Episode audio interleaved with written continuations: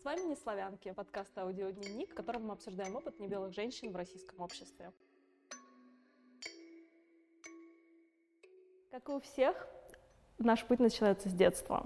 Но каково расти, если ты отличаешься не только от своих сверстников, но и от своей семьи? Или наоборот, это дает больше возможностей для развития? Сегодня мы обсудим эти вопросы, и для этого я пригласила мою прекрасную гостью Свету. Света, привет! Привет! Как у тебя дела? Расскажи немножко про себя. Кто ты, откуда? А, меня зовут Света. Я фотограф, видеограф, вообще там чем только не занимаюсь, угу. в диджитале и там, дизайнером. Расскажи немного про свое происхождение, кто угу. твои родители, где ты выросла. А, так, родилась я в Москве и выросла в Москве. А, у моей мамы папа литовец. Угу. А папа у меня родился в Ташкенте, и вся его семья долгое время прожила, собственно, на территории Узбекской ССР. Угу. Угу. Вот. И самое смешное, что мамина мама тоже родилась в Ташкенте.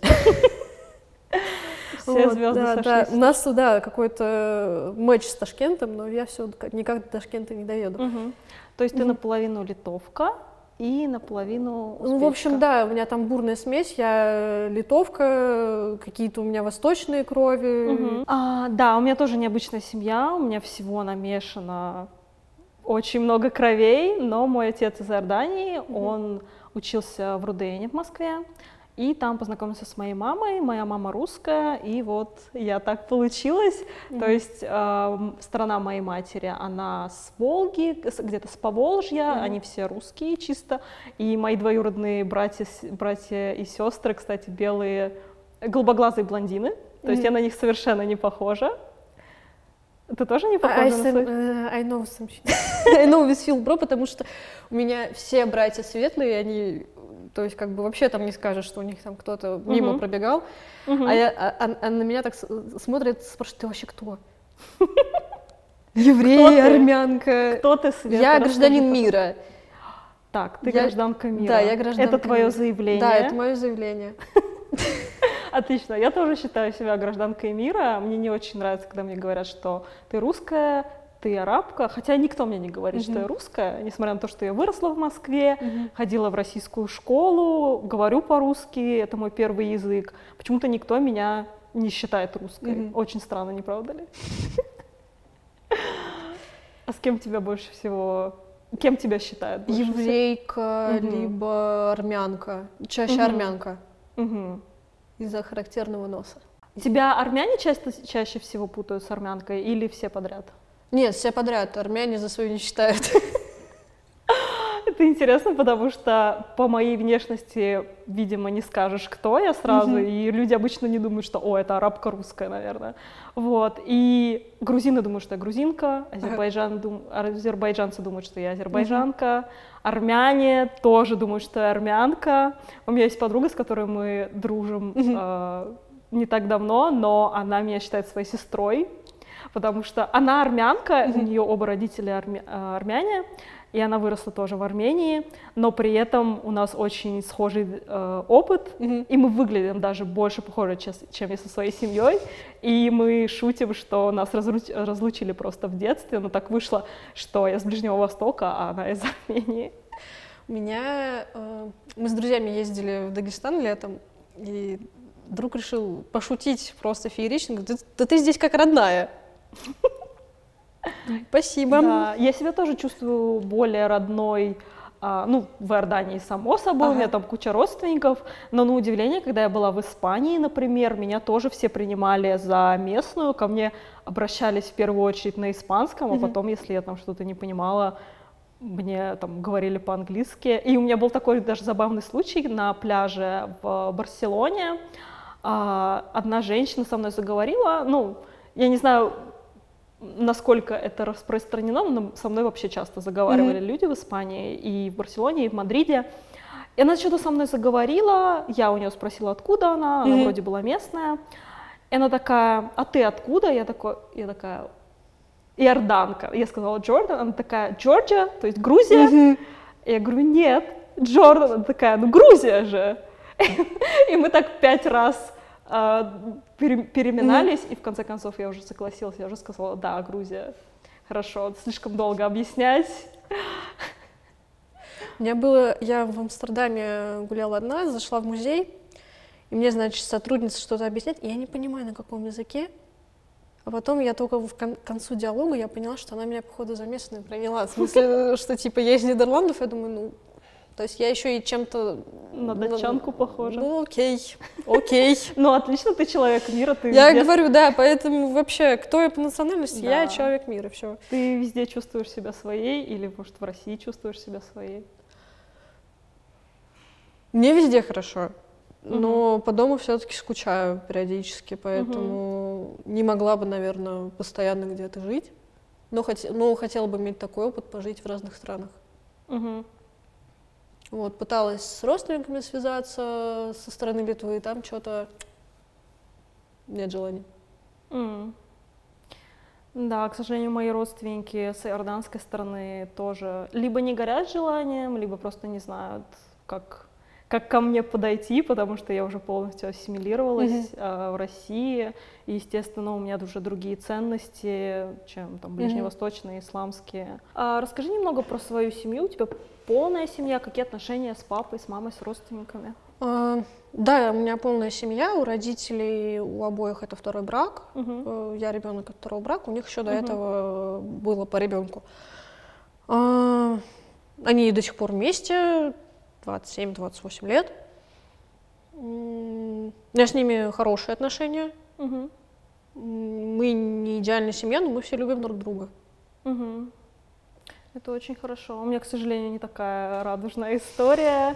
А отец уехал, когда мне было всего два года, и mm я осталась, естественно, в России. И Россия меня до сих пор не хочет особо принимать. mm А, вот. Но я хочу быть принятой Россией. Да, и на самом деле такая история, когда дети из смешанных браков э, не могут ассимилироваться ни в той стране, ни в этой. Я не могу ассимилироваться на Ближнем Востоке, потому что у меня уже совершенно другие ценности, mm-hmm. я не мусульманка, и довольно сложно осознавать себя гражданкой или прин... сложно осознавать принадлежность э, какой-то нации. А, ты сказала, что у тебя полная семья, у тебя все хорошо в плане отношений с родственниками.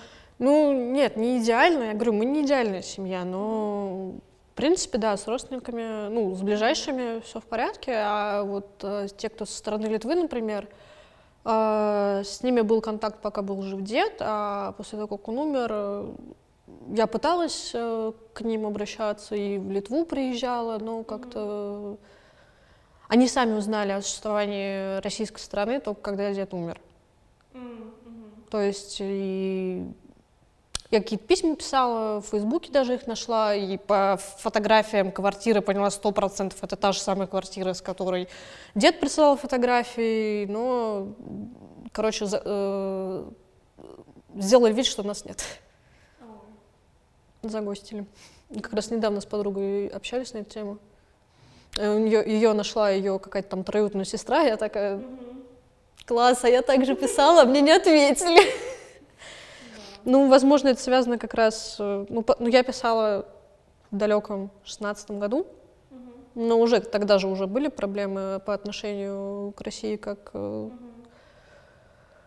Ты считаешь, что связано с тем, что да, конечно. Россия конечно, связано, угу. потому что там э, и языка нет. Я когда в Литве была, то есть как бы взрослое поколение, поколение моих родителей спокойно по-русски разговаривает. Угу. С моими ровесниками только на английском. Угу. Когда ты дома, это типа тебя считают э, там армянка, еврейка, еще кем-то, угу. а когда ты приезжаешь к себе угу. домой, такие типа, да, ты русская, иди. То есть ты чувствуешь дискриминацию, когда ты в России и когда ты в Литве? Да не, не то, что чувствую дискриминацию, но просто всякие ситуации некомфортные бывают. Угу. Я не сказала бы, что я прям сильную дискриминацию чувствую. Угу. А какие у тебя были отношения со сверстниками, может быть, когда ты росла? Ну вот опять же, никто не мог понять, э, какой я национальности, еще что-то, были всякие подколы, меня там и э, и литовкой обзывали, и угу. что-то еще там было про то, что я еврейка, не еврейка. Угу. Блин. Ну, я скорее обижала, что это Типа, ну, никому не интересно какой-то национальности, типа, все, кликуха у тебя есть, погоняла, и угу. иди. Ну, какого-то восточного происхождения у меня были ситуации, что я даже как-то стеснялась, потому что я видела, как могли относиться там к тем же другим одноклассникам, сверстникам, как могли, да и я сама могла как-то пренебрежительно относиться, то есть э, для меня это было что-то чуждое, и на самом деле только недавно пришло осознание, что как бы мы все э, в какой-то степени братья, сестры, родственники, и так или иначе у меня есть какие-то восточные связи в малой или в большей степени, и этого не стоит стыдиться, и этого не стоит скрывать. А как ты к этому пришла? Из общения с людьми, что, опять же, за границей, когда рассказываешь что-то про себя, кто-то какие-то ошибки делает э, там в твоем имени, в твоей фамилии. Или когда я в России работала официантом, э, честно, я убей, не помню, как звали коллегу, но я помню, что он всегда представлялся Женя, потому что так проще. И для меня так казалось несправедливо, что поскольку люди не могут запомнить твое реальное имя, они угу. для того, чтобы упрощать, да, да.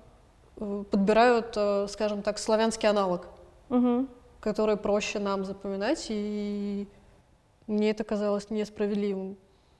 Ну и когда, соответственно, там я в такси сажусь, я периодически все-таки, если мне надо обратиться к таксисту, я проверю, как его зовут, и постараюсь правильно назвать его имя. И вот эти вот все шутки, приколы над э, типа ахаха, какое смешное имя у таксиста. Я думаю, блин, ну это не смешно. Ну потому что для кого-то смешно ваше имя, типа Сергей. Да, да, я тоже часто э, слышу. Семен, как бы, ну. Да. Да, я тоже часто слышу такие микроагрессии по отношению к этническим, в кавычках, именам, угу.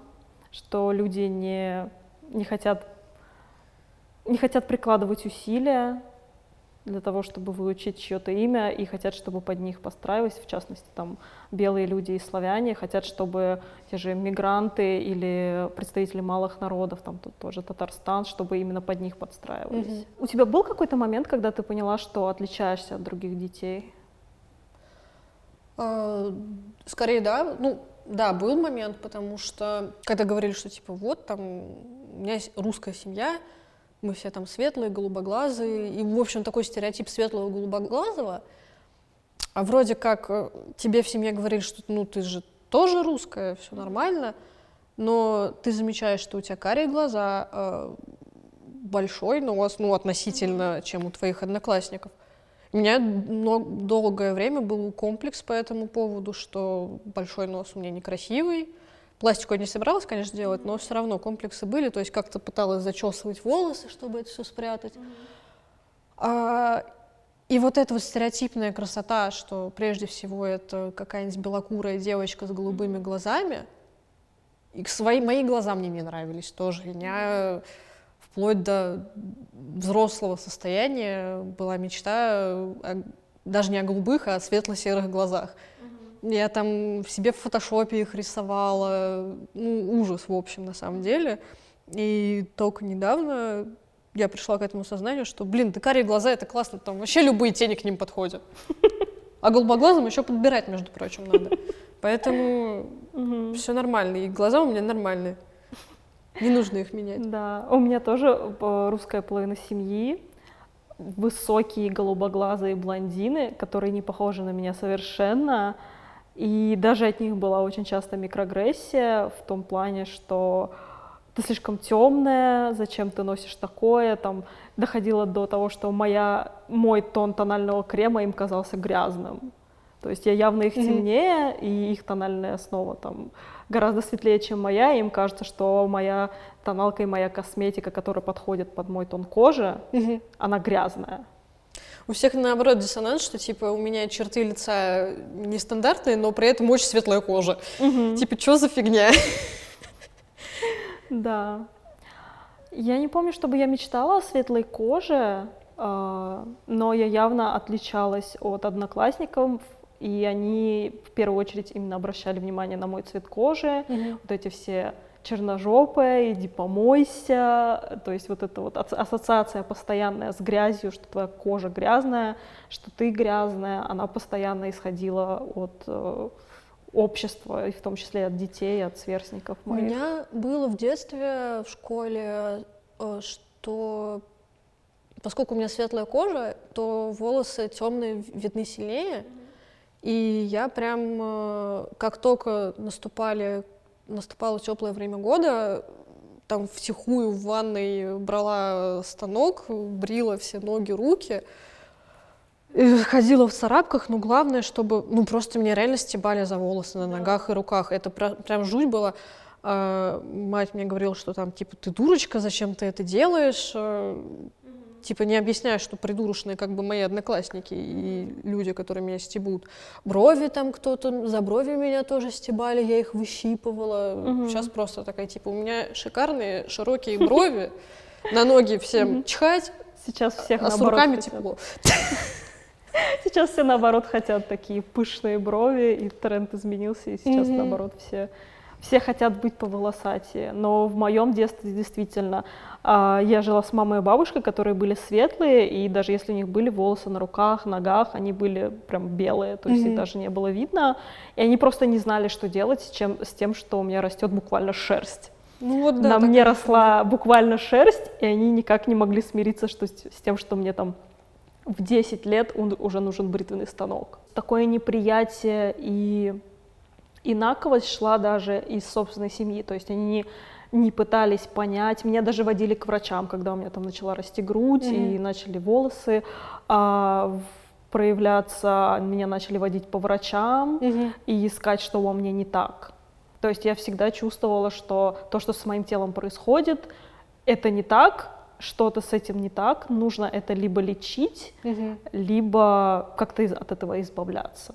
То есть мне никто не объяснял, что для моего фенотипа, для меня это нормально. То есть это было мое нормальное развитие моего тела, но все врачи и моя мать, и дети вокруг, даже mm-hmm. учителя, и даже врачи-педиатры говорили, что это ненормально.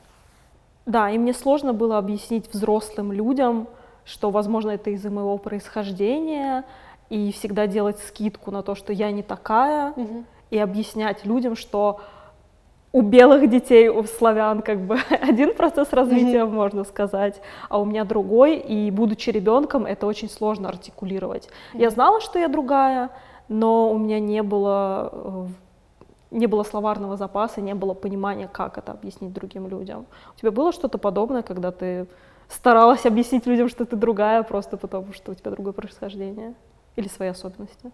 Ну да, опять же было, что типа вот говоришь, ну я родилась в России, я же русская, все, ну для тебя это какая-то норма.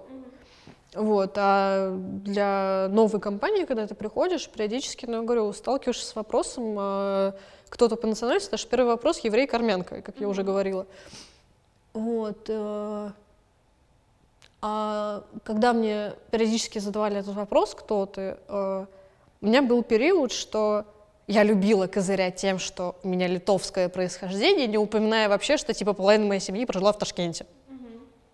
Mm-hmm. И как, как бы у многих был диссонанс, что ну, литовцы это либо тоже околославянская внешность или ближе к европейской, а ты, ну, не слабо тянешь, угу. но как бы есть вопросики, скажем так. Что-то ты не договариваешь. Да, что-то ты не договариваешь, и как-то ну вот, как я говорила, это мне, поскольку некоторых моих знакомых, одноклассников там тоже как-то за то, что они, они другой национальности, там либо армяне, либо таджики у нас еще, по-моему, учились в первой школе, вот, как-то к ним, ну не то, что пренебрежительно, но в плане как-то, ну вот их стебали, еще что-то. И я у меня тоже сложилось впечатление, что вот этого надо как-то избегать. То есть ты избегала вопроса? Я избегала вопроса, типа, да, что, как бы, возможно-то, скорее всего, там кто-то у тебя тоже пробегал восточный. Но говорю, когда я вот это козыряла, что вот я вообще-то литовка, и там у нас там литовцы, все дела, родственники, то как бы не хотела бы ты девочку упомянуть, что вообще-то у тебя другая половина семьи из Ташкента. То есть ты избегала, а, опять же, ты избегала вопросов про одну часть своей семьи и старалась больше козырять, козырять. козырять тем, что одобряемо в обществе. Да, то есть у тебя в голове была какая-то иерархия, да, что, что мое происхождение одно выше, чем другое. Да, мое происхождение одно выше, чем другое, и мое литовское происхождение гораздо даже круче, чем то, что я в России живу. Даже такое угу. у меня было, и ну это не, не, не норм. Да. Вот, а про семью, которая у меня в Ташкенте, но опять же там львиная часть доли это тоже все равно русские, но по некоторым нашим родственникам посмотришь, ну и все равно видно, что ну не везде там русские. А, а твои родители как-то реагировали на то, что ты стараешься условно быть больше литовкой, чем узбечкой? Они как-то комментировали не, ну, мы, это? Же, мы же обычно, мы же говорим, мы больше не узбеки, а именно там какая-то монголодная угу. есть. Ну да, то есть угу. одна как-то реагировали твои родители на то, что ты пытаешься быть больше литовкой, нежели... Ну, у меня родители больше за вообще русское происхождение угу. и больше топят э, за... Они патриоты своей страны, угу. патриоты своего народа, и больше топят за то, что они все-таки русские. Когда я им что-то говорю про Литву и еще про что-то, ой, да это все западное. Угу. И когда говорил, говорил маме, ну вот, закрылось литовское консульство, он говорит, ой, да и, и так им и надо. И у меня так тоже диссонанс, а почему так им и надо? Угу.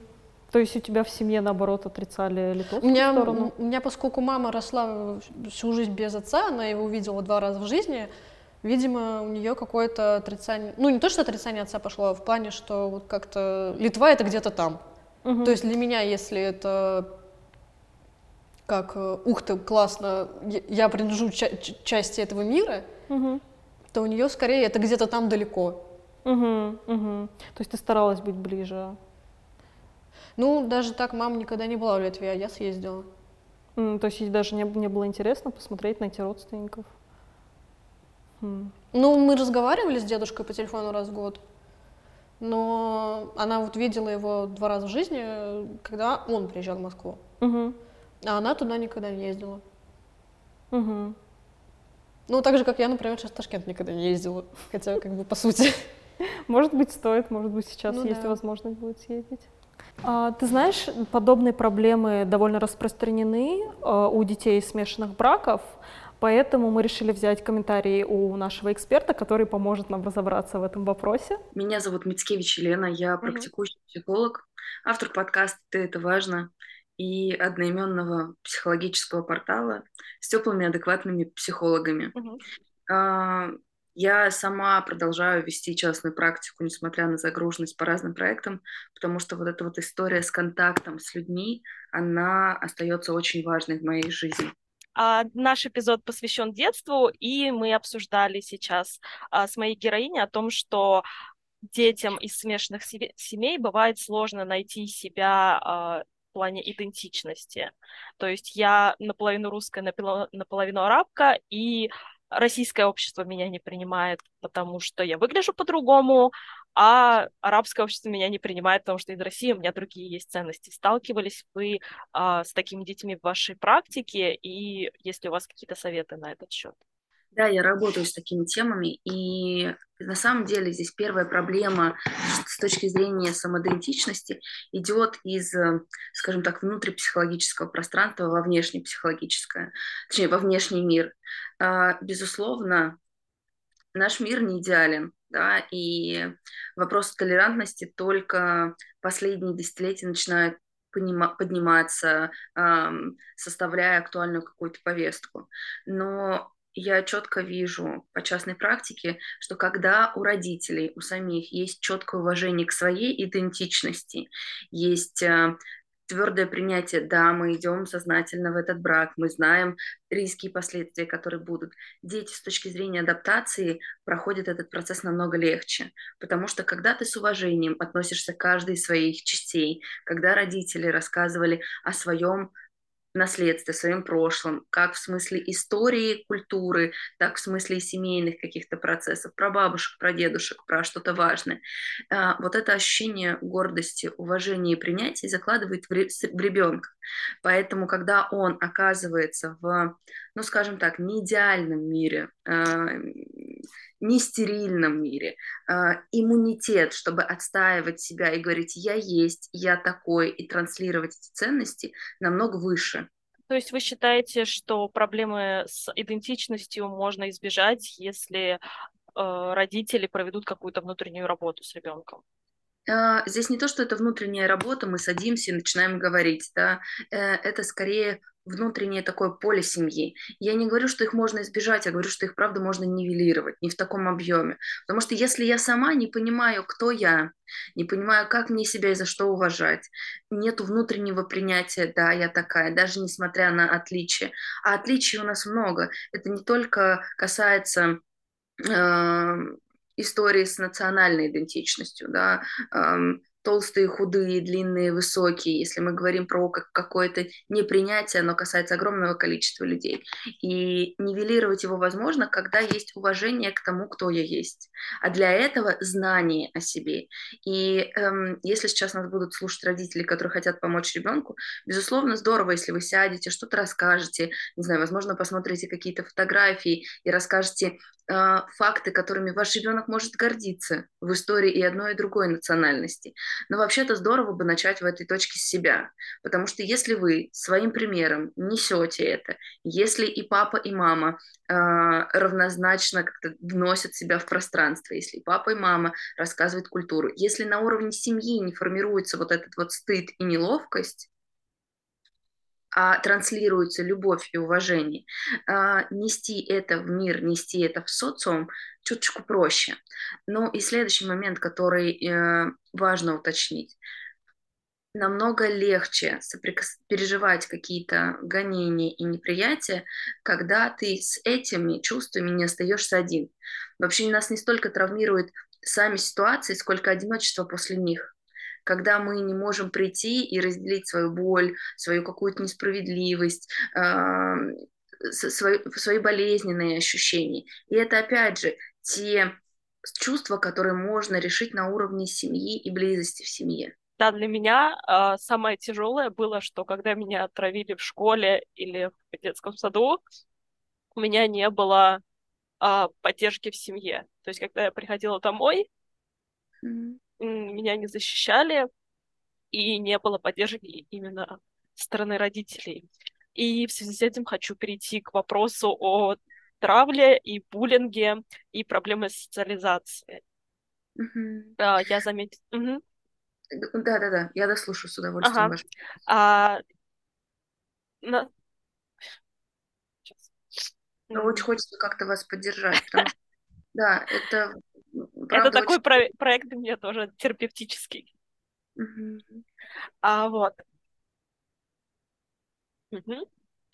А, да, вы сказали, что мы отличаемся друг от друга не только по национальному признаку, но и по внешности, и там по куче других. Вот. Но я заметила, что вопрос национальности довольно остро стоит, и это первое, что в тебе замечают. Mm-hmm. И одноклассники, и там воспитатели в детском саду.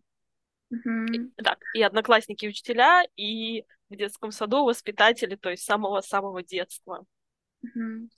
Uh, я бы здесь расширила чуть-чуть восприятие. Внешность. Это первое, что замечается.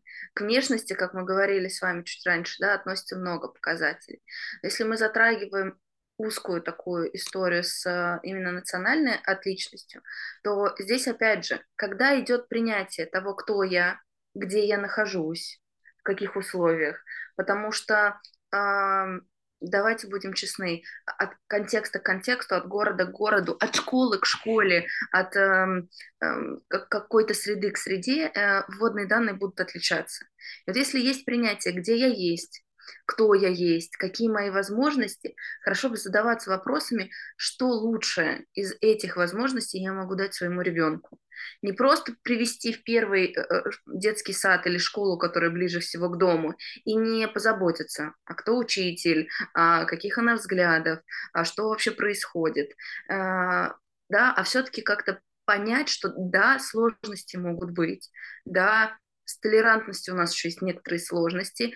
Как я могу позаботиться, предупредить учителя, прийти к нему на разговор, помочь и с точки зрения э, разных взрослых в жизни ребенка, помочь ему адаптироваться. И это, правда, огромный проект для родителей, которые понимают, что это ну, вопрос в их жизни. Заметьте, я не говорю проблема, вопрос. А вопрос у нас есть разный. Я вам могу здесь сказать, казалось бы, э, как вы озвучили, да, не... Ненормотипичная внешность, да, или какое-то другое Отличная. слово. Да, нет, нет, там было другое, ну, неважно. А, я могу сказать, по этой логике у меня, ну, среднестатистическая для России а, внешность у женщины. Но вы удивитесь, я сама сталкивалась с ксенофобией в школе, потому что у моей учительницы русского языка, не будем давать ей имя и огласку здесь, а, были достаточно странные тоже националистические настроения. И у нас в классе была девочка, которая была такая, а, как будто бы чисто славянской внешности, блондинка с голубыми глазами и Мицкевич, кореглазая и темная. И она не боялась при всем уроке говорить, что вот-вот есть, вот, вот так вот выглядят славянские девушки, а вот по таким, как Мицкевич, татарская ига топталась 300 лет. Цитата понимаете? И это, правда, очень болезненное было ощущение, что что сейчас происходит. И очень жаль, что ребенок сталкивается вот с этими настроениями уже в процессе. Но от этого прецедента, как я уже говорила, дальше многие реакции зависят от того, случится травматизация или нет. То есть для меня эта ситуация, например, осталась, правда, болью, потому что, ну, как минимум, я пришла, и мои родители вместе со мной весь этот гнев разделили ну, я уже достаточно взрослая была, там был восьмой или девятый класс, то есть это не прям не самое маленькое пространство. Но вообще-то, по большому счету, дальше идут какие-то действия со стороны родителей, когда их ребенок сталкивается с гонениями, и на уровне семьи, и опять же, на уровне взаимодействия с миром, который как-то защищает, показывает, что с тобой так нельзя, да, идут на разговор с учителем, поднимают эти вопросы, потому что пока мы не будем отстаивать себя на разных уровнях, показывать, что у нас есть границы, что у нас есть принципы, что у нас есть ценности, мир не будет меняться. Начинаем транслировать сначала мы и искать свое относительно комфортное место в мире. Начинает трансформироваться среда. Если мы будем замалчивать разного рода подобные прецеденты, у нас будут оставаться воспитатели, учителя, которые будут считать, что э, могут позволять себе подобное. И забывать о том, что правда, Россия это многонациональная страна. И здорово бы эту многонациональность и разность уважать. В разности сила, в разности любовь, в разности принятие. Если мы говорим про детство, про детский сад, у меня было две воспитательницы в детском саду. Одна из них была, можно сказать, русская, белая такая э, женщина. Другая была честно, не помню, но она была из Кавказа, вот, и мы с ней как-то моментально нашли общий язык, она ко мне лучше относилась, я даже у нее дома в какой-то момент была, то есть видеть человека в позиции силы, взрослого, который похож на тебя, для меня это стало лучиком света, если можно сказать, вот, и если говорить о том, что Россия у нас многонациональная страна, а, как вы считаете, если бы были классные часы, либо программы там в детском саду или а, в дошкольное время направлены как раз-таки на то, чтобы дети осознали, что у нас многонациональная страна, какие у нас есть а, народы в России, что мы не все славяне, не все христиане. Как вы считаете, это бы помогло? Безусловно. Вот вы сейчас говорите, а у меня это в какую-то такую мою боль беспомощности попадает, потому что э, с точки зрения вообще возрастной психологии, психологии развития, есть только вообще инструментов, которые могли бы помочь. Но начиная от того, что до тех же классных часов, от трансляции разных регионах. Даже когда мы изучаем как окружающий мир или географию, или соприкасаемся, здорово бы, правда, показывать, какие есть особенности. У этого есть разные инструменты. Можно возить детей в разные регионы. И не обязательно это вопрос как Якутии, там, из Москвы в Якутию, да, потому что это может быть сложно по логистике. Но, но что-то доступное близ себя, потому что у нас, безусловно, случаются какие-то в школах э, выезды, да, образовательные, но они обычно все равно очень узко направлены. В наших же силах если ставить этот запрос, показывать, что мы разные, а, это сделать достаточно просто. Но это должно инициироваться от взрослых. Если это не происходит на уровне школы, это могут вносить как инициатива родители. Родительский комитет это все-таки не только эм, чашки в подарок детям э, на Новый год, да, и учителям э, цветы. Это забота о каких-то очень важных ценностях, которые мы хотим заложить в своих детей. И здесь, почему я сегодня в первом ответе начала говорить, что все начинается со взрослых, со взрослой идентичности, со взрослого понимания, кто я, со взрослого понимания своих ценностей. И тогда мы начинаем эти ценности транслировать и нести в мир нести в школу, нести в образовательные учреждения, показывать своим детям. Вы сами сказали, очень ценно видеть, когда рядом с тобой есть взрослый, который похож на тебя. И он может быть похож на тебя не только внешне, он может быть похож на тебя в виде чувств, он может быть похож на тебя в виде каких-то переживаний. Ребенку для благополучия нужен ментально взрослый. Не просто номинальный по паспорту взрослый человек, да, а для благополучного выживания и формирования нужен взрослый.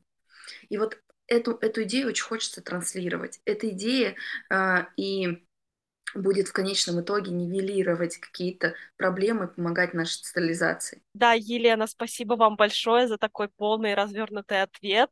А, я думаю, мне и нашим слушательницам очень поможет это в том, чтобы порефлексировать про наше детство и также поможет родителям, которые сейчас э, находятся в ситуации, когда им нужно социализировать не белого ребенка.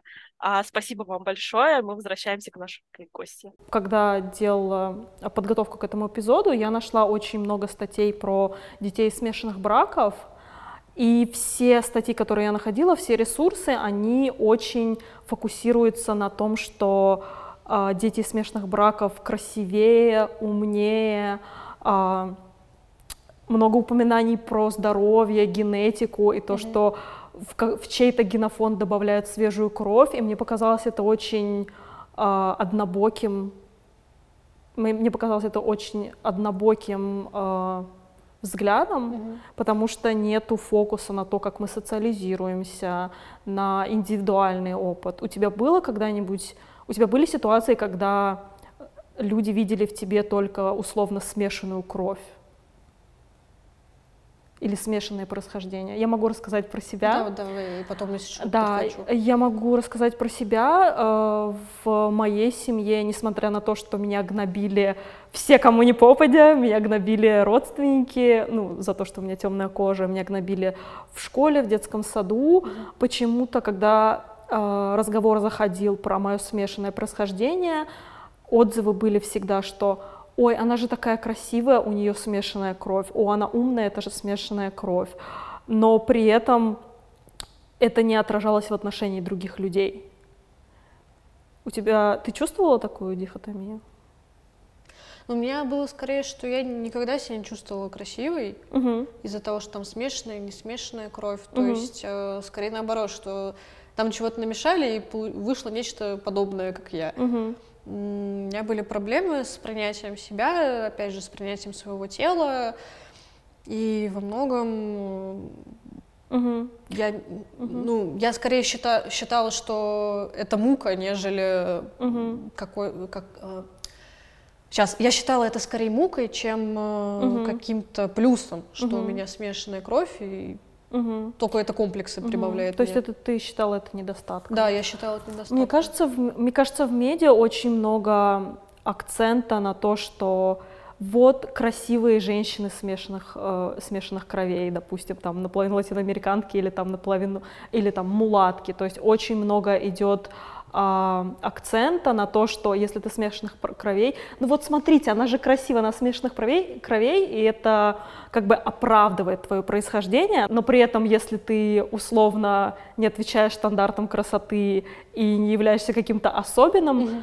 твой, твое смешанное происхождение идет тебе в минус потому что от тебя ожидают большего, нежели чем, чем от чистокровных детей.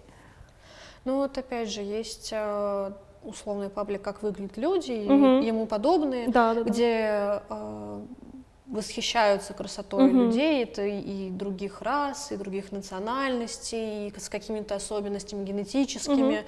как витилиго, еще что-то. Угу. Но, честно говоря, когда ты смотришь, э, ну, это очень красивые фотографии, и это угу. реально очень красивые люди, угу. и вот эта генетика пошла на пользу, а угу. ты смотришь на себя и впадаешь в грусть, что, типа, ну, генетика надо мной решила сделать приколдес. Не выиграла генетическую лотерею. Да-да-да, не выиграла генетическую лотерею, да. но, говорю, у меня были долгие долгие проблемы, что я не могла себя принять. Угу.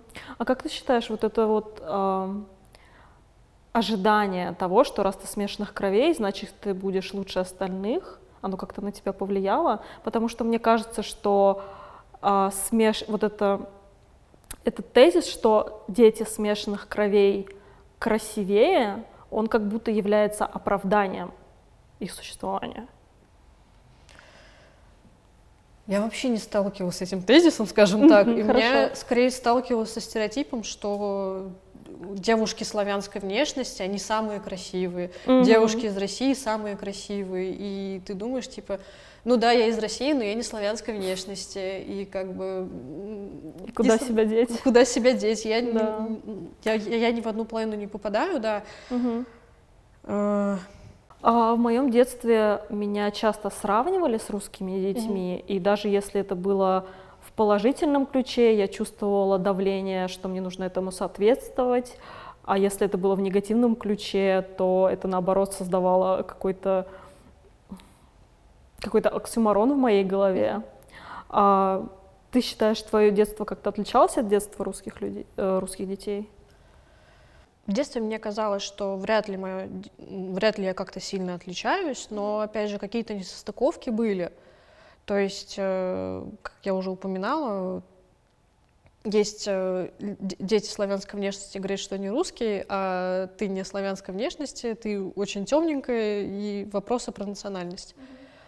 Mm-hmm. И также некоторых моих одноклассников был сильный диссонанс, когда я ходила в фольклорный кружок и надевала там на себя ру- э, традиционный русский славянский костюм, mm-hmm. но при этом ты как бы с армянским носом.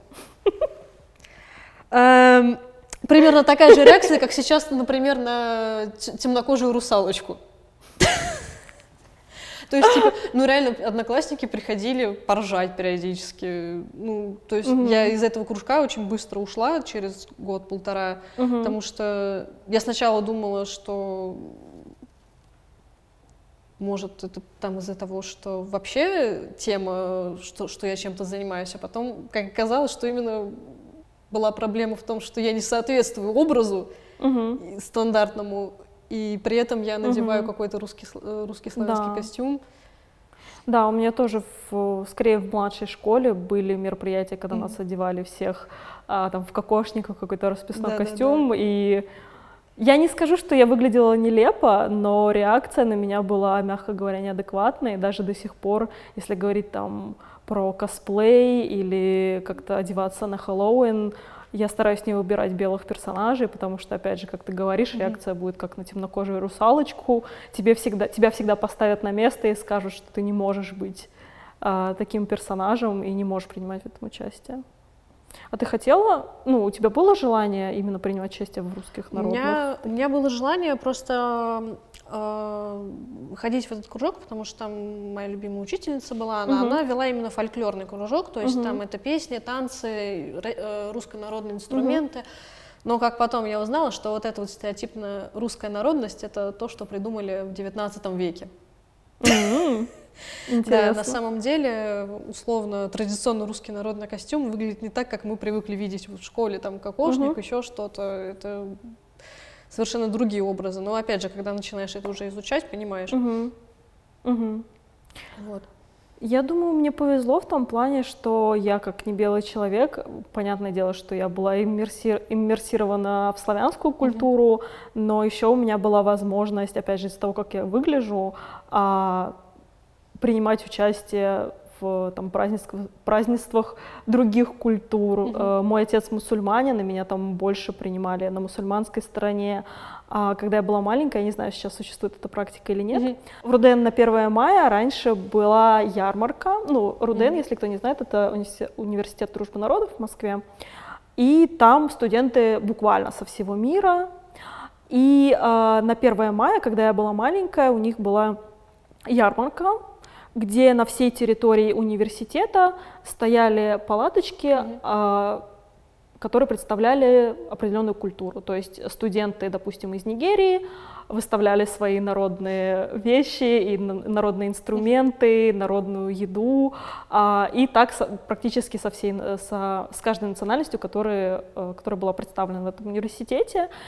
И из-за того, что я выгляжу, как я выгляжу, меня больше принимали, у меня даже есть детская фотка, где я на каком-то барабане лопачу руками, и э, люди из там Колумбии, той же Нигерии, Маврикия, они меня больше принимали, потому что они видели, что, о, это не белый ребенок, возможно, он наш. Не точно, но шанс есть, и поэтому нужно его накормить, нужно дать ему поиграть на какой-нибудь балалайке, нужно дать ему, нужно дать ему какие-нибудь бусы, надеть его красиво. И тогда я чувствовала, что меня принимают практически мгновенно, тогда как в моей школе, где, куда я хожу каждый день, mm-hmm. такого нет. То есть на меня не напялят э, кокошник и а, расписное славянское платье mm-hmm. только потому, что я выгляжу определенным образом. Так получилось, что я съездила в одну школу через два района. Mm-hmm. И что мне запомнилось из детства, когда я спрашивала, почему я не хожу в школу через дорогу, мама говорила, там дети с рынка. То есть это было очень пренебрежительно. И как бы я так, ну там же дети с рынка. Говорит, ну они же по-русски не говорят. Я думаю, ё... То есть я сейчас это вспоминаю, так, ё-моё, ну, то есть, э, как бы ты предполагаешь, что твои дети имеют какие-то восточные связи, но при этом ты их э, воспитываешь в мысли, что в мысли о расизме. Угу, то есть вот. ты думаешь, это какой-то внутренний Да, был? и при этом как бы дома на Пасху вы все готовите дружно плов и едите самсу. Вот так вот. Э, кстати, я по... обожаю плов, обожаю самсу. Батя у меня волшебный плов готовит. Угу. Просто никто лучше не готовит. А когда я приезжаю куда-нибудь... В... я когда работала на производстве со станками, там, значит, кто-то тоже был я... Э, из Ташкента, и он все козырял, что типа, да ваш плов говно, который вы тут едите полуприготовленный. Я говорю, ну хорошо, Володь, давай поспорим, кто, э, кто лучше приготовит плов. Я говорю, я вообще-то с Ташкента. Я говорю, у меня родственники тоже. И что дальше?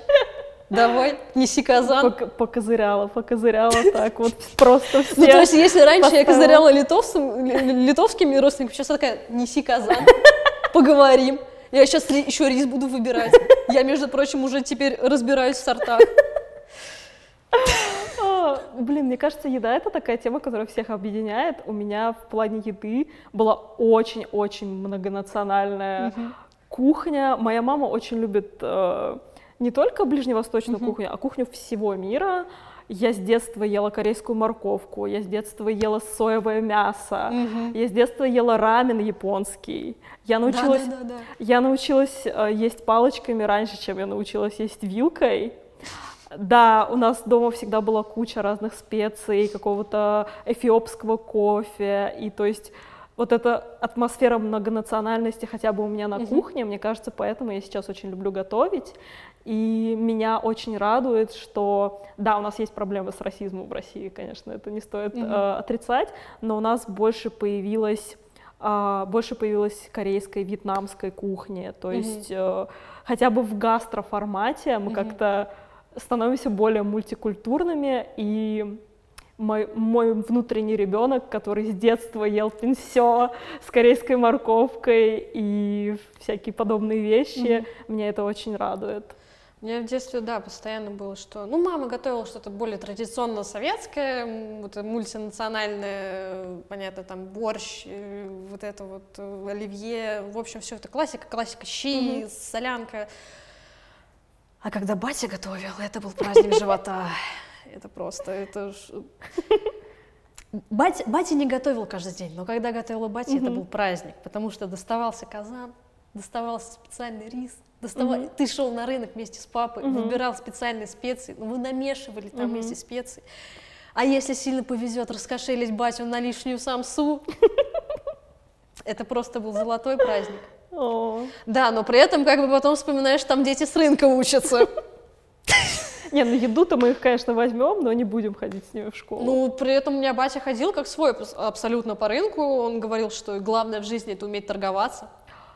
Да, типа, если Да. ты не умеешь торговаться, если ты не будешь торговаться, тебя не будут считать своим, Да. если ты, ты неправильно ходишь на рынок, если ты не торгуешься. да. Я думаю, вот какого Я до сих пор торгуюсь со всеми. У меня даже есть такая черта, что даже если я не на рынке, я вижу там какую-то цену, что стоит, я не буду принимать ее просто так. Я подумаю, это стоит 400 рублей? Я подумаю, стоит ли мне это покупать за 400 рублей. Я никогда не принимаю цену просто, что это финальная цена. Я, я когда фотографирую, мне приходит заказ на фото или на видео, и когда я либо не хочу работать с этим, либо понимаю, что я запариваюсь, у меня начинается торговля, это Внутренняя торговля. торговля наоборот. А, Когда ты, э, когда ты Набиваешь говоришь там цену? сначала 5 тысяч, условно там, тебе говорят, ну давайте за 4, 6. Ну давайте четыре с половиной, 7. И потихоньку вы возвращаетесь к пяти. То есть, типа, начинаешь торговать наверх. да, да, да, да, да. Вот, но это я не знаю, думаю, типа, так, все, это, это как в моем любимом фильме «Обыкновенное чудо», это все мои родственники, это не я, это мои родственники, просто просыпаются, тетка во мне просыпается Да. и начинает торговать. Я и сейчас на рынках торгуюсь, и даже когда я была в Стамбуле, а Стамбу... в Стамбуле торгова... надо или не надо торговаться, не стоит вообще вопрос. Я была со своей белой мамой, и все люди смотрят, и все, тор- э, все продавцы смотрят на нее такие, о, сейчас мы, короче, эту белую женщину дадим ей цену в 10 раз больше, и тут я выплываю говорю, не-не-не, никаких 10 динар, 2 динара. Они такие, 5. Я такой, 3. И мы в итоге сходимся где-то на середине. Они такие, ладно, ты, ты хорошо торгуешься, ты молодец, вот не пропадешь. Не, это тоже на, рын- э, на рынок иногда хожу, у меня рядом с домом два рынка. И как после Дагестана у меня был прикол, я прихожу на рынок, и говорит, я говорю, точно дагестанский? Он говорит, да, точно. Ну смотри, наврешь, я же верну, морду набью. Я вспомнила потрясающую историю. Короче, мы были в Сочи с моим партнером. Он высокий белый мужик. Естественно, он ни хрена ничего не понимает, как торговаться. Мы пошли на рынок. Вот. И там была какая-то прекраснейшая женщина местная. И я у нее, значит, беру там свет, специи для плова, бла-бла-бла. Она такая, ой, вот эти для плова лучше. Ну, я, ну, я конечно, тоже в специях разбираюсь. Типа, что? Она мне просто так не наложит. Вот.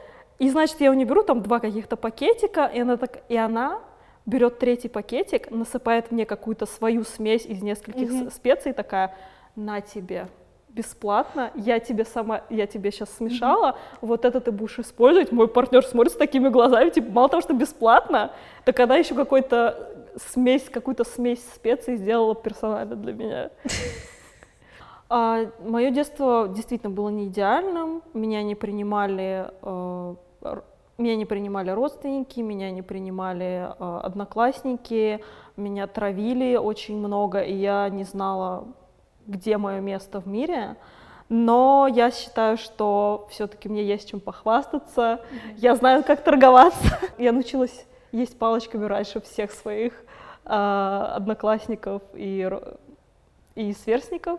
Я считаю, что мое происхождение расширило мой кругозор. Несмотря на весь негатив, я бы ни на что не променяла свое детство, и мне нравится то, что я смешанной национальности, и что все меня принимают за свою, кроме русских, но мы до этого еще дойдем.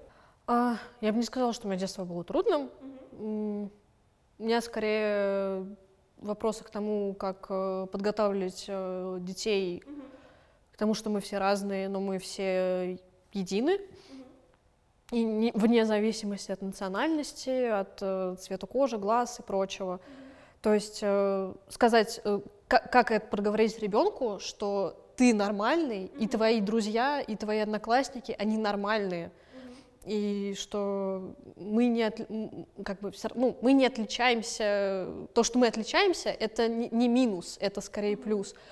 Вот, и как ты уже сказала, что это скорее расширило твой кругозор, э, я тоже считаю, что то, что у меня вот много смешалось национальностей, Это дает мне дополнительную почву для изучения своего рода, своего, своей истории, своей семьи, происхождения, как э, они передвигались, где они жили, кто вообще моя семья. То есть э, у меня есть там огромный, как, как бы, у меня есть такой план-проект, э, как я хочу там замучить, сесть с батей так один раз. Ну давай рассказывай, что там было лет 300 назад. Ну потому что э, связь с родственниками периодически теряется, и то есть как мы не знаем, что было с маминой стороны, очень много, потому что потеряла связь с литовской стороны. Я не хочу, чтобы это то, что э, нажито моим отцом, моей семьей, чтобы это все потерялось и закончилось на мне. Mm-hmm. У нас даже, когда я ходила на курсы в ЩУШ, у нас Татьяна Спартаковна, преподаватель, говорила, что каждый человек должен знать свою семью до седьмого колена. Mm-hmm. Чаще всего мы знаем до третьего, до четвертого максимум. Вот, поэтому, да, это, как я считаю, что это расширяет кругозор, расширяет возможности. Ну и определенные плюсы, блин, ну торговаться, come on, ребята, ну если вы не умеете торговаться, что вы тут вообще делаете? Да, торговаться и готовить, это прям я, наши я экспертные готов... области. Ну, типа, да, и многонациональная кухня. То есть сегодня я готовлю пасту по-итальянски, завтра Давайте приготовим плов, ребята. Да. Плов. На самом деле ужасная вещь. Ужасная вещь, но я не очень люблю французскую итальянскую кухню, потому что меня вырастили буквально mm. на, в основном азиатской, как mm-hmm. правило, это была либо корейская, либо, ну, ближневосточная, mm-hmm. либо корейская, либо японская кухня. Mm-hmm. Вот, и у меня нету такого, можно сказать, эмоционального отношения к пасте. Да, мне нравится паста, но если у меня есть выбор, я лучше какой-нибудь пинсел съем. Макароны в любом виде. Ну, рамен тоже макароны. Да, я говорю, макароны в любом виде, это мое, это мое любимое. Спасибо тебе за твое время и за твои истории, спасибо нашим слушателям. Если у вас истории, если у вас есть свои истории про детство, взросление и поиск себя, пожалуйста, пишите в комментариях. В следующем эпизоде мы поговорим про взросление и школу, все, что с этим связано. Подписывайтесь на нас в соцсетях и до новых встреч, пока! С вами «Не славянки», подкаст «Аудиодневник», в котором мы обсуждаем опыт небелых женщин в российском обществе.